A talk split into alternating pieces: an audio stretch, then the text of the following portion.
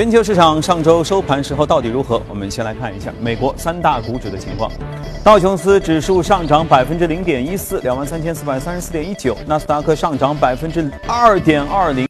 哇，这没有搞错吧？要知道，在美股一下涨那么多，那真的是非常非常非常少见。标普五百指数上涨百分之零点八一，纳斯达克到底怎么了？啊，我们来赶紧连线一下驻欧洲呃驻纽约记者葛威尔，请大家做一下介绍。你好，葛威尔。早上，主持人。虽然在上周五来看呢，欧洲股市受到了加泰罗尼亚宣布从西班牙独立的消息而承压，但是在美股方面呢，得益于利好的经济和财报数据的公布，可以说是形势一片大好。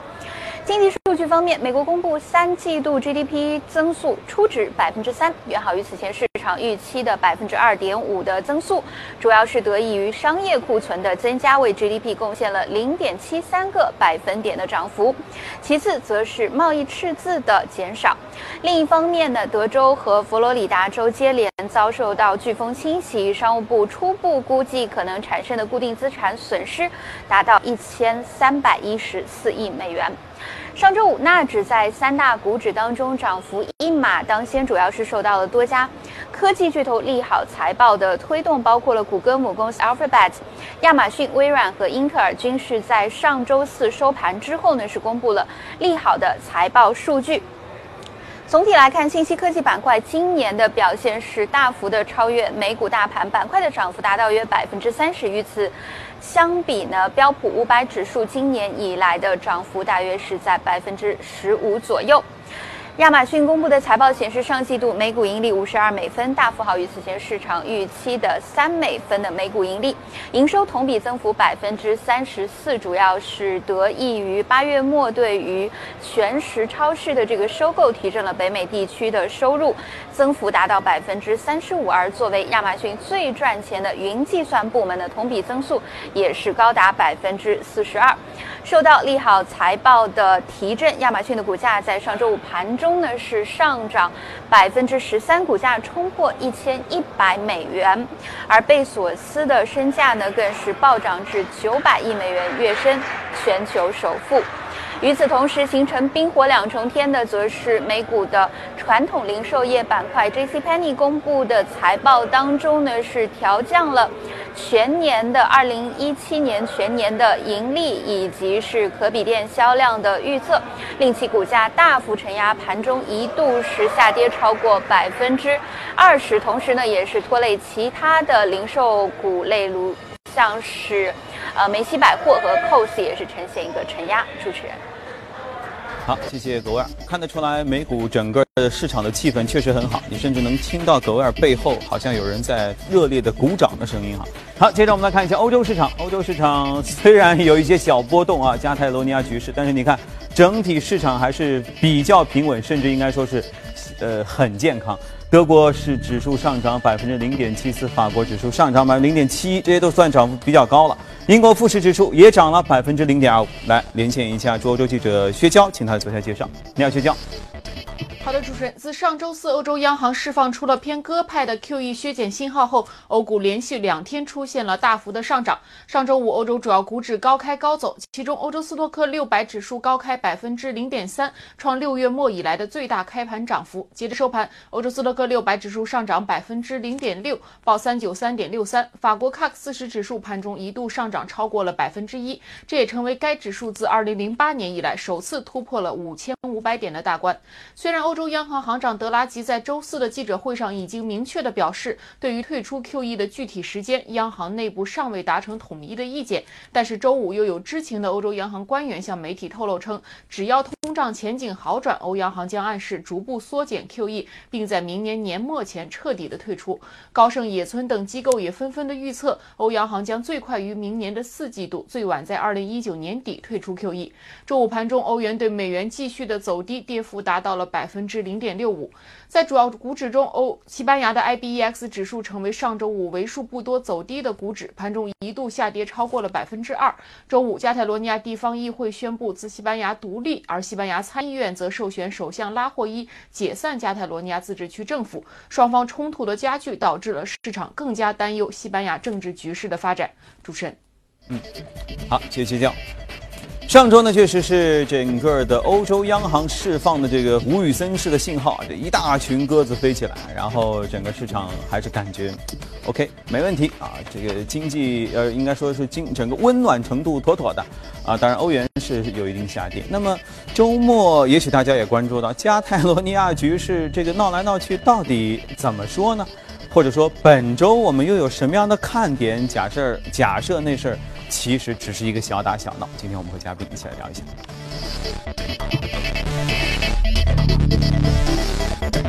好，今天来到节目当中是巨派集团首席策略官许哥。你好，许哥。杨光你好。嗯。周末我觉得能看到的确实就是加泰罗尼亚这个事儿闹闹闹去，甚至它比这个西甲，说不定什么时候来一个这个同城呃这个皇家马德里对战巴塞罗那，好像闹得还要大。那这个事儿呢，我个人感觉哈，我的我的体会啊。就是，他们其实只是某几个议会或者谁就小打小闹说我要独立，然后就被国家说这事儿不能整，然后也就接管了，是不是？我的感觉其实就是风声大雨点小，是不是这样？对，这个事情我个人认为高潮已经过去。尽管上周五的话，好像是他宣布了独立，这个事件大家看，哇塞，那个矛盾一下子对立起来了。但宣布这个人，他他他是有代表性，他是对当地政府嘛，就地方政府，地方政府他宣布。而且他之前又是投票啊，又是搞得好像很，但他有点赖皮吧？之前投票说我们公投要不要独立，然后这边也没成嘛。呃，公投的话，他其实是百分之四二四十二点三的人是参加这个投票，然后这一部分人当中，百分之九十的人是投了啊过 OK，但是总体没过半数。不是，但是他这个这个投票的过程，就是说他这个事情，呃，现在西班牙政府说他这个是非法的，嗯，就。首首先你要给我报备，他没报备啊，所以那你不能就呃自己家里投一投就就闹独立。另外一个呢，就这个事情，其实我个人认为，如果发生在其他呃欧元区以外的，其实不是不算个事儿。但在欧元区或者欧盟里面呢，就比较敏感，因为现在你看，呃，去年的英国的脱欧，然后苏格兰的那个什么独立的，所以本身这个欧盟就是像火药桶一样的，大家很担心，哎，这个东西不是特别稳定。然后这个事件，哎，一下子还。又是勾起了别人的一个一一个联想，对对，因为本身欧洲就相对来说内部很多国家又比较乱一点。然后如果说你回顾到这个加泰罗尼亚的一个历史情况的话，它其实是在濒临地中海，它是法国跟西班牙交界地方的一一块儿。嗯，从它有历史文明之后呢，就一直被优势的这些文明殖民，轮番殖民，一直一直被。被殖民，然后之前的话也是被西班牙，其实也是也是归属于西班牙，然后独立，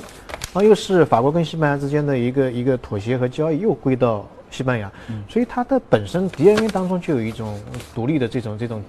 基因在里面。加之最近大家知道，从呃那个次贷危机之后，欧洲有很多危机，西班牙。葡萄牙这些国家的经济也不是特别好，对。然而这个地方它的经济特别好，嗯，也就是西班牙所有的地区当中，它是属于经济最好的那一块。那么当地一些就觉得，如果说他当地混得不好，他就觉得，哎，是不是因为西班牙的经济不好把我拖累了？嗯嗯。所以他这种独立的情绪就。特别特别的这个那那个严重，这个想法和当时英国脱欧我觉得有点相像啊，对对对，一样的，就跟特朗普上台这种情绪也是有点相像的。就当地就是觉得，呃，我混得不好是可能是因为政党的一个一个都是你们，都怪你们。所以这个，但是现在情况来看，哎，反而呃局势会比较明朗一点点。首先这个是非法的啊，然后那个西班牙它有一个一百五十五个呃的的那个宪法条款，就是说叫强制措施，嗯，就是认为你的地方政府是非法的，它可以。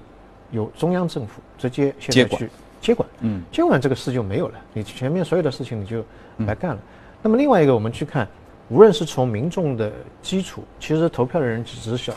比较少的那部分人。然后现在还有游行，就是说要统一的游行，就当地的统一的游行。第二个，经济的基础，现在很多的像加泰罗尼亚第一银行，它已经搬出了这个地区，因为他生意做做不下去了，很多人就把钱拿出去了，所以他一定要搬到外外面去。一些好的企业都。移到外面去了，经济基础没有。第三个，外交基础没有，包括美国、欧盟的很多的国家，呃，法国、德国都是不承认他的那个外交地位。嗯，那你即使即使是独立的，成功独立的，你后面怎么走都是一个问题。个人认为，无非是一个可能是地方政府跟中央政府的一个博弈。嗯，最后大家都让一步，然后达成一个协议罢了。无非是这样，所以整个事情我不觉得是还是讨价还价。因为我看西甲那些在加泰罗尼亚的那些著名球队，巴塞罗那为首都说我们要留在西甲踢球，你们闹是你们的事儿。那好了，这个群众基础都没有，那想想不要也差不多。反而我觉得现在，呃，比较大的影响就是上周四的这个欧洲的利率会议啊啊，利欧洲利率会议 Q 一到底怎么弄？就就就大家没想到是如此鸽派的一个一一个结果。第一个，它的时点非常的模糊，就是什么时候结束？嗯，啊，以以前说是可能九个月结束，但是然后那个呃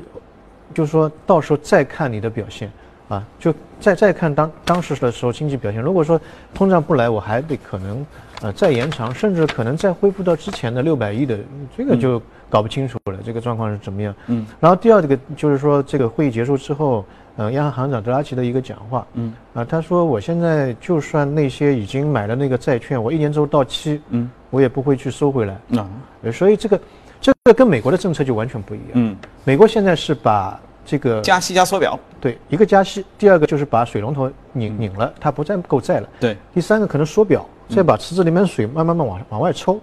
然后呢，欧洲的话不一样，它水龙头拧一半，还开着，拧一半还开着，另外一个呢不缩不缩表，就是这个水不抽出来。那水肯定越来越多嘛。所以两块东西一比比较的话，就觉得，哎，那个欧元区的，呃，欧元首先那天就跌了百分之一点四，是，然后股票市场，哎，你流流动性还在嘛？那股票市场肯定是好涨了百分之一。嗯所以未来的一个趋势，我个人认为啊，第一个，呃，大家也看到上周美国的那个众议院通过了那个税法的那个那个那个东西，所以箭在弦上不得不发，最快的话十一月份整个税法就可以通过上台。通过的话呢，海外的资金回流，我们上一次节目也讲过，那会对美元构成直接的一个支持。另外一个欧元区那边还在放水，对欧元是一个直接的打击。嗯，所以欧美两个货币之间的差异就可能会出现。嗯，所以美元指数大家可以看到，上一周美元指数其实涨的是蛮多的。对，技术上面已经突破了九十四点五零的一个一个关口。嗯，所以我个人认为，大家以后尽管过去的一年当中你拿美元是非常心痛的，跌得比较厉害，最大 跌幅跌到九月九月八号的时候跌了百分之十一点一。是但现在从这个底位九月八号开始已经上了百分之四。那如果说税法能够通过的话，对美元是一个比较大的支持。毕竟特朗普三支箭，第一支箭终于非常顺利的能够在今年发出来，而且是最大的一支箭，所以这个大家可以近期的话关注一下美元。第二个，呃，其实大家可以看到，央行放了那么多水，通胀没有起来，但它没有到一个临界点。现在大家可以看到石油的价格在慢慢慢慢上上来，所以明年很多人都认为是一个通胀的元年。如果通胀起来的话，其实对你的个人财富会是一个比较大的一个。很多人认为的通胀元年是指全球市场吧？对全球市场那么多钱你压进去，你除非是假钱，否则的话通胀肯定是起来，对这是一个正常的，而且都都放松了这么多年，整个市场当中其实流动性还是很充裕。是美美元是其实现在只是升息，它还缩表还没开始，所以这个、啊这个钱还在市场里面。所以现在呃，我看高盛对于三季度的全球市场，它有一个那个债就股权投资，就像 PE、VC 啊、私募股权啊，或者说股票市场投资，整个金额是过去同比增长百分之六十五。所以那些聪明钱已经开始意识到了，如果通胀起来的话，我首先要去做一些收益比较高的一些一些产品，啊，然后在亚洲的话，同比增长百分之九十二，就跟去年的三季度比，所以大家很多钱现在开始脱离一些固定收益的比较低利率的、低回报的产呃那个投资产品，转向一些比较高的高收益的这个投资产品。这个是一个我个人认为可能未来的四季度当中的是一个风向，因为大家可以看到我们节目当中也经常讲，现在全球的新经济的架构开始起来了，包括人工智能，嗯，包括无人驾驶等等这一些东西风口开始出现了，所以可能这个新经济慢慢起来的时候，哎，会有很多的投资机会在我们面前慢慢的展开来。嗯，所以也就是说，既要关注到当前的国际上的一些局势，就是当下市场情况，也要呃跟随着这些大的机构来进行一些预判。对，那大机构跟不上啊。你看大趋势，比如说，哎，现在世界上的钱是不是越来越多了？央行的那个印钞机有没有停下来？嗯，那么这些钱那到市场里面去，现在通胀没起来，是不是后期会有报复性的反弹？那这个钱到底在哪里？未来会怎么样流向？这是一个大的一个趋势。嗯，所以这个我觉得大家如果关注一下的话，对未来投资是一个比较好的一个借鉴。嗯 OK，好的，那我关于宏观的话题先聊到这里，我们来看一下异动美股榜上的情况。来，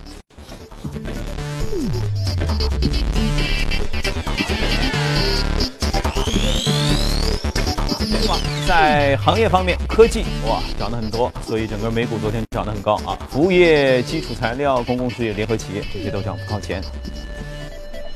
呃，然后在个股方面，科技设备涨得非常高，然后半导体也涨得很多，化学制品、医疗这些都涨得挺好。好，今天我们要重点说一家外汇交易平台的公司，叫嘉盛资本。嘉盛在国内一般做做外汇交易的话，呃，一般都比较熟这一家，是美国的，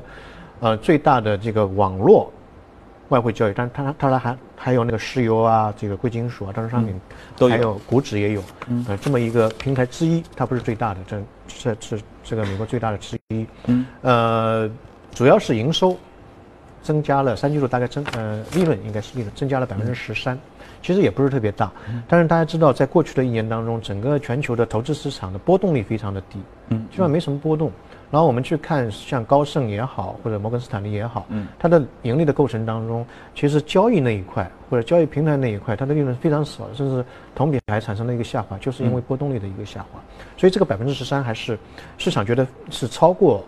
它的一个一个预期的，嗯，那么这一家其实是九九年的时候成立的，在一百八十个国家当中都有它的那个交易平台，然后整个交易的客户数达到十五万，嗯，但是他做的呢才十五万，不是很少吗？但他做的这个量非常两千多亿美金的一个一个量，嗯，它主要是在平台上面，甚至是大部分是带有杠杆的，比如说我只有一块钱，那你在这个平台上面可能就变成一百块钱了，就放大杠杆，嗯，就 margin 的一个交易。那么这个交易其实在国内，我记得在两千年之后其实蛮盛行的，但是事实上这种杠杆交易风险还是蛮大的。一般如果不是呃比较专业的交易员的话，这个呃相对来说这个风险相对来说还是真的是蛮大的。嗯嗯。那么现在其实蛮蛮多的人随着互联网的一个开拓之后，蛮多人开始呃从事这一类的交易。那我个人建议大家就把杠杆一定要放的小一点，相对来说风险相对来说真的是比较。你之前说它是一个网端的交易的平台，所以跟它对应的其实是指就传统的是到到一个一个地方就柜面的交易。以前的话，你你要去交易外汇，的一个交易所，哎，有一个交易所，然后它有一台机器，对，电脑的立的机器，然后上面输进美元，然后我要换日元这样。现在的话，你有一个手机或者电脑前面就可以去做这个，嗯。嗯，就直接可以了。对，直接。那它放杠杆之后的话，是不是很多人就是就进去的时候，就打开手机的时候，可能还是个富翁，然后第二天打开可能就就已经啥都没有了。对对对，当然是这样的，因为它放放大杠杆，比如说我放大一百倍，那么市场波动百分之一，反方向波动的话，你的本金就没有了。嗯，就这样的。那也就是说，对于他对于注册用户上来说，你是个人投资者、机构投资者，他是不管的。那他不管的。它有两两两端啦，有个人投资者、有机构投资者，但执行速度是一样的。嗯，OK。啊，所以通过这样的软件，其实也是告诉大家，市场还是风险很大的啊，千万最好是有更专业的心态和更专业的技术，才去玩更专业的东西。移动部内容我们先了解到这里，稍后您将看到以下内容。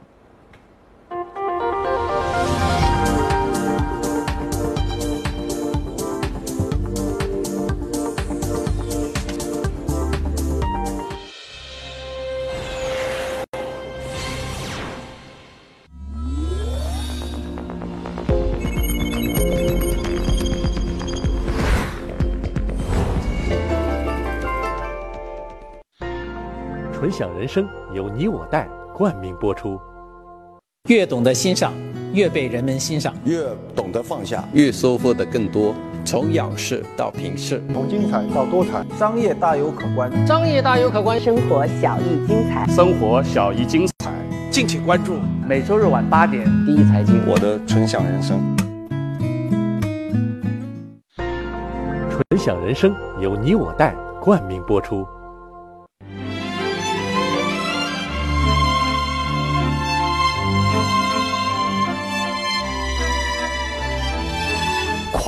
三个世纪的经典，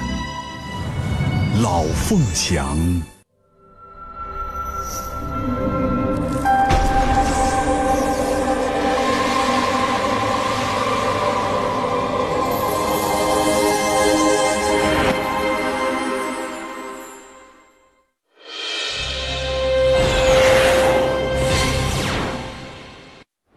欢迎回来，这里是正在直播的从华尔街到陆家嘴，现在是北京时间的早上七点三十九分。我们想了解一组最新的欧美公司方面的资讯。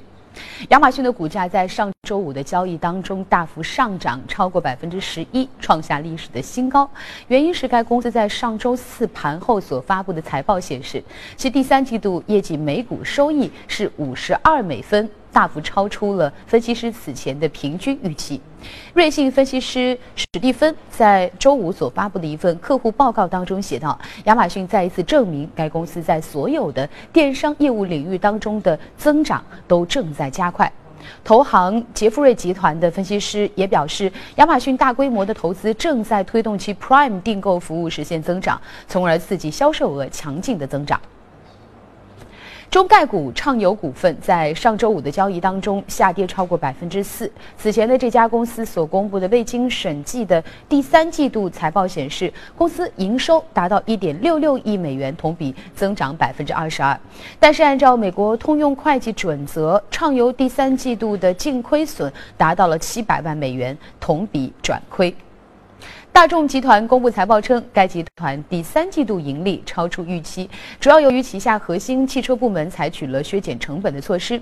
同时，大众还上调了今年全年的盈利展望。大众公司表示，第三季度不计入特殊项目的集团息税前利润同比增长百分之十五到四十三点一亿欧元，高于市场的预期。公司预计其全年集团的运营利润率将会超过此前所预期的百分之六到百分之七，并维持此前的营收预期不变，也就是集团营收将比去年的两千一百七十三亿欧元高出百分之四以上。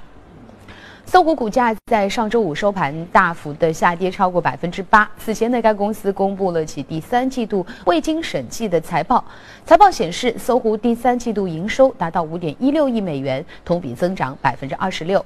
按照美国通用会计准则，搜狐第三季度净亏损一点零四亿美元，同比扩大。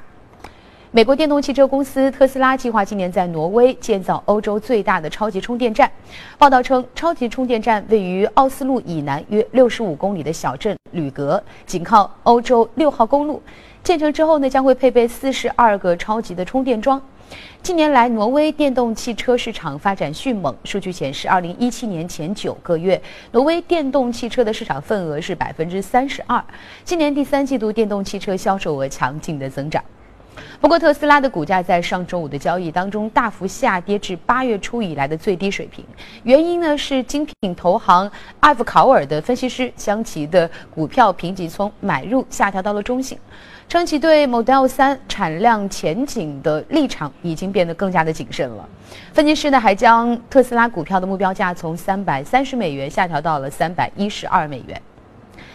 苹果在上周五开启了 iPhone X 智能手机的全球预购，但到货的时间已经变长了。在 iPhone X 开售的两个小时之后，美国的用户现在就不得不等待最长五到六个星期的时间才能拿到这款高规格的手机了。苹果的英国粉丝也面临着类似的等待时间。而根据报道称，中国香港的在线商店在不到三十分钟内就售罄了 iPhone X。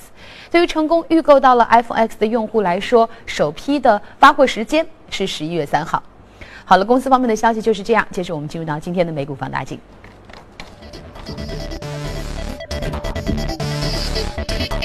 好，美股放大镜其实是什么不重要啊？我们的吸引力成功的被刚才的 iPhone X 完全吸引了。石油能源公司啊，Rise 讲一个比较传统的一个一个，因为石油其实讲的也蛮多了，然后。最近好像石油又突然间翻身农奴做主人了，这个价格。但油价似乎本身背后没有大新闻支持啊，没有什么说我们一起减产啊，我们要怎么怎么样，好像没有没有大的。有一些就比较零零碎碎。嗯。呃，大家看布伦特石油去上周已经到了二零一五年七月份以来最高水平，然后 WTI 的德克萨斯州的轻质原油也是到了近期的一个高位。呃。总体上来讲的话呢，这个需求方面，因为全球大家看到美国也好，欧洲也好，经济发展还是比较快的。像欧洲的 PMI 的制造业指数已经到了五十八点六，非常高位。德呃那个美国的话，飓风之后一些重建啊，啊包括美美美国本身它的那个失业率什么的都在下降，整个经济。对于原油的需求会比较比较大，另外一个像新兴市场，呃，印度这一块的需求也在慢慢起来，因为有一个预测到二零四零年，印度的整个需求会增加百分之一百五十，占全球大概从百分之四上上升到百分之九，那么这个这个需求的宽度的增加是会比较大一点点的，但在供给方面，呃，我们看到现在呃，供给方面可能会减产，这个协议会持续。现在那个十一月三十号有一个那个嗯大会嘛，那个减产的大会，俄罗斯也好，欧佩克的那个沙特也好，都宣都是现在已经说了，我们会进行一个减产。所以呃，在一方面需求在慢慢往上走，另外一方面这个供给在慢慢往下走，所以这两个剪刀差会慢慢扩大，这个也是支撑支持最近一段时间。原油价格往上走的一个原因，另那么另外一个就是说，大家觉得，呃，可能石油的长效机制，就是减产长效机制会慢慢形成。原因在什么地方呢？原原来的话，欧佩克当中，沙特是最大的一个主嘛，对。但是它，呃，尽管是提倡，但大家都不太相信它，原因就在于它的那个财政依靠石油的依赖度是非常高。嗯。那你你说呃你减产你减产那你这个财政问题怎么样去解决？这个这故事就说不圆。他没有拿出一个解决方案来说说不圆了。然后最近一段时间大家可以看到一两个事情。第一个事情就是说，呃，他说明年他的那个阿美的 IPO，嗯，对，上市还是要去做，这个体量非常大，对，全球最大。另外一个呢，它有一个叫做二零三零年的愿景，二零三零年愿景，不知道大家看过没？很大的一本，我说我我我是看了一些。还蛮有趣的，就是说他要在到二零三零年的时候，大的方面把这个经济体，现在它是十九大，嗯，现在要变成十五大，往前挪挪四名，然后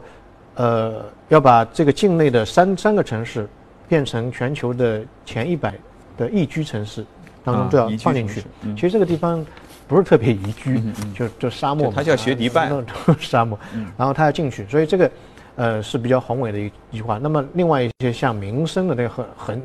做的很细了，比如说民众现在每一周锻炼的这个比例要从百分之十三，嗯，变成四十，人均的寿命从七十四岁要变成八十四岁，他做做的很很很细。然后这些愿景要怎么样实现呢？就通过阿美的这个 IPO 圈了钱，然后可能启动整个呃整整整整个二零三零的愿景。这样的话呢，就把国民的这个收入，不是国民收入，就是说整个国家的收入会。多元化一点，这它是整个战略。当然，现在大家可以看到，它现在做的事情也比较多。比如说，前期跟那个孙正义，就软银的总裁孙正义做了一个一千亿美金的一个大的 PE 的一个基金。嗯。然后最近好像跟那个维珍航空的布兰森，嗯，投了十个亿美金，做什么呢？做外太空的这个探索，做做飞船啊、卫星的一个发射。所以整个国家大家可以看到，它的收入来源可能会多样化一点，使外界更加的去相信它可能未来一段时间当中可以减产。做一个长期的减产，不是到不不仅仅到二零一八年了，可能会到二零一九年、二零二零年。那么这样的话，对全球的石油价格会是有一个比较大的支持。但是在油价的体系当中，大家可以看到，一方面在减产，一方面在增产。增产就是谁呢？就是说美国，美国，嗯啊，页岩油，页岩油实在是太好赚了，然后整个规模效应也也起来了。所以在接下来一步的话呢，整个欧佩克可能会把这个减产协议扩展到扩展到美国。嗯，但有人说，美国为什么会？加入呢，反正他赚的很好嘛，油价上来，他就可以赚更多的钱。是，但现在就是说，很多的国家，它现在还是用美元做一个，特别是沙特作为一个石油结算，呃的货币。如果说未来一段时间当中，未来这个结算货币慢慢转移的话，对美国其实也是一个比较大的一个影响。所以，可能这个是一个谈判的筹码吧。呃，未来的话，大家都觉得整个前景会变得慢慢好起来。当然，我个人认为，这个未来可能也就是两年到三年的一个中期。中长期的话，或者是长期的话，传统的石化能源还是面临的比较大的一个挑战。嗯，未来可能清洁能源、太阳能、锂电池等等这一块可能会慢慢慢会起来，会逐步的取代传统能源的一个嗯作用。嗯你看，现在就今年总体上稳定在五十到五十五美元每桶左右，对吧？现在好，我刚才看了一下，呃，这个布伦特原油最多也就报到六十，也就五十五到六十这个区间。您觉得最好能好到什么程度？它不可能再回到以前什么一百四十美元每桶那个时候。最高的时候一百四十七，嗯，呃，那个那个时候还还看到两百，很多投行都都看到两百。嗯，那那这个价格回不去了，因为原因很简单，就上面有一个有一个那个那个减压阀，这个减压阀就是页岩油。是啊，页岩油，如果说你再往上走，它的页岩油的这个它立刻就把那个产能释放。对，就把你这个传统能源给取代掉了啊。那么，呃，一般现在市场认为是这样的，上面的那一条杠可能大概会是在六十美金左右啊，就再超过六十美金，会形成全球对于页页岩油开发的投入会大幅的增加，嗯，可能会不利于像那种传统的石化的那那些像沙特啊、伊拉克啊这一些企是，嗯，所以这个是可能是一个上限，嗯，因为毕竟你想，俄罗斯还憋着呢，是吧？它还有很多油气资源没有开发，它也虽然没有进行页岩油革命吧，但至少传统的那些还有一大堆，委内瑞拉还在那儿呢，号称世界上储量最大。国家经济不太好，那这个只要有机会开始挖，那他肯定也是玩了命的，肯定要往世界上去销。所以油价的上限，我估摸着就是大家也只能就是做到一个维持。所以难怪最近我觉得没有新闻也是一件好事情，就是没那么多大新闻来对它产生波动，它呢就是悠悠的比较平静的在那个价格上，大家。大家觉得好，但这个价格其实也涨了蛮多了。去年年初的时候是二十六美金一桶，所以现在五十三美金已经二十几的日子我们已经也没法想。但如果再上来，大家非常要担心一点，就是做理财或者说投资的话，你会看到可能全球的这个通胀会被点燃，嗯，那个钱就会突然间出现，这个是一个比较大的一个问题。因为现在像欧洲，啊，它的石油基本上靠进口，那所以说如果说那个石油价格一往往上走，它的 CPI 直接可以看到往上走。嗯，这是比较大的影响。OK，所以伴随着油价，其实大家可以一起来关注一下物价啊和通胀的这个方面的信息。好的，今天我们就和许哥先聊到这里，接下来时间我们交给刘烨。好的，谢谢阳光。那接着我们来关注一下原油、黄金以及汇率市场的最新表现。纽约油价二十七号上涨，十二月交货的纽约轻质原油期货价格上涨一点二六美元，收于每桶五十三点九美元。十二月交货的伦敦布伦特原油期货价格上涨一点一四美元，收于每桶六十点四四美元。沙特阿拉伯王储萨勒曼在上周六重申，该国愿意支持延长全球石油减产的协议，因为这一协议通过重新平衡供需，证明了其可行性。对于原油的旺盛需求，吸收了页岩油产量的增加。他认为，现在油市消化了页岩油的供应，他们正在重新掌控市场。他的评价帮助提振了油价。世界银行发布的最新一期大宗商品市场前景季度报告显示，包括能源、农产品在内的大宗商品价格明年有望出现回升。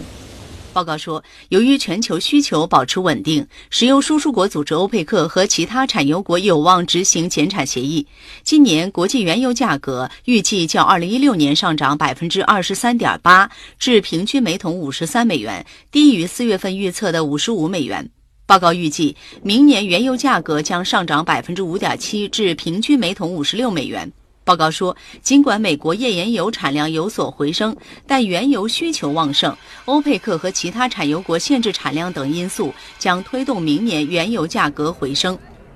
世行预计，金属价格今年将上涨百分之二十二点四，明年则将下降百分之零点七。世行指出，中国市场的需求状况将影响未来全球金属价格走势。报告预计，农产品价格今年将小幅下降百分之零点六，明年将上涨百分之一点二。其中，粮食价格今年将下降百分之零点二，但明年将上涨百分之一点九。报告说，供给充足将制约农产品价格进一步回升。纽约商品交易所黄金期货市场交投最为活跃的十二月黄金期价，二十七号比前一个交易日上涨了二点二美元，收于每盎司一千两百七十一点八美元。十二月交割的白银期货价格下跌五点九美分，收于每盎司十六点七五二美元。二零一八年一月交割的白金期货价格下跌七点五美元，收于每盎司九百一十四点六美元。美元对多数主要货币汇率二十七号上涨，截止到纽约汇市尾盘，一欧元兑换一点一五九六美元，一英镑兑换一点三一二五美元，一澳元兑换零点七六六七美元，一美元兑换一百一十三点八四日元。好，这里是正在直播的财经早班车，隔夜欧美和大宗商品市场的相关内容就先关注到这里，稍后。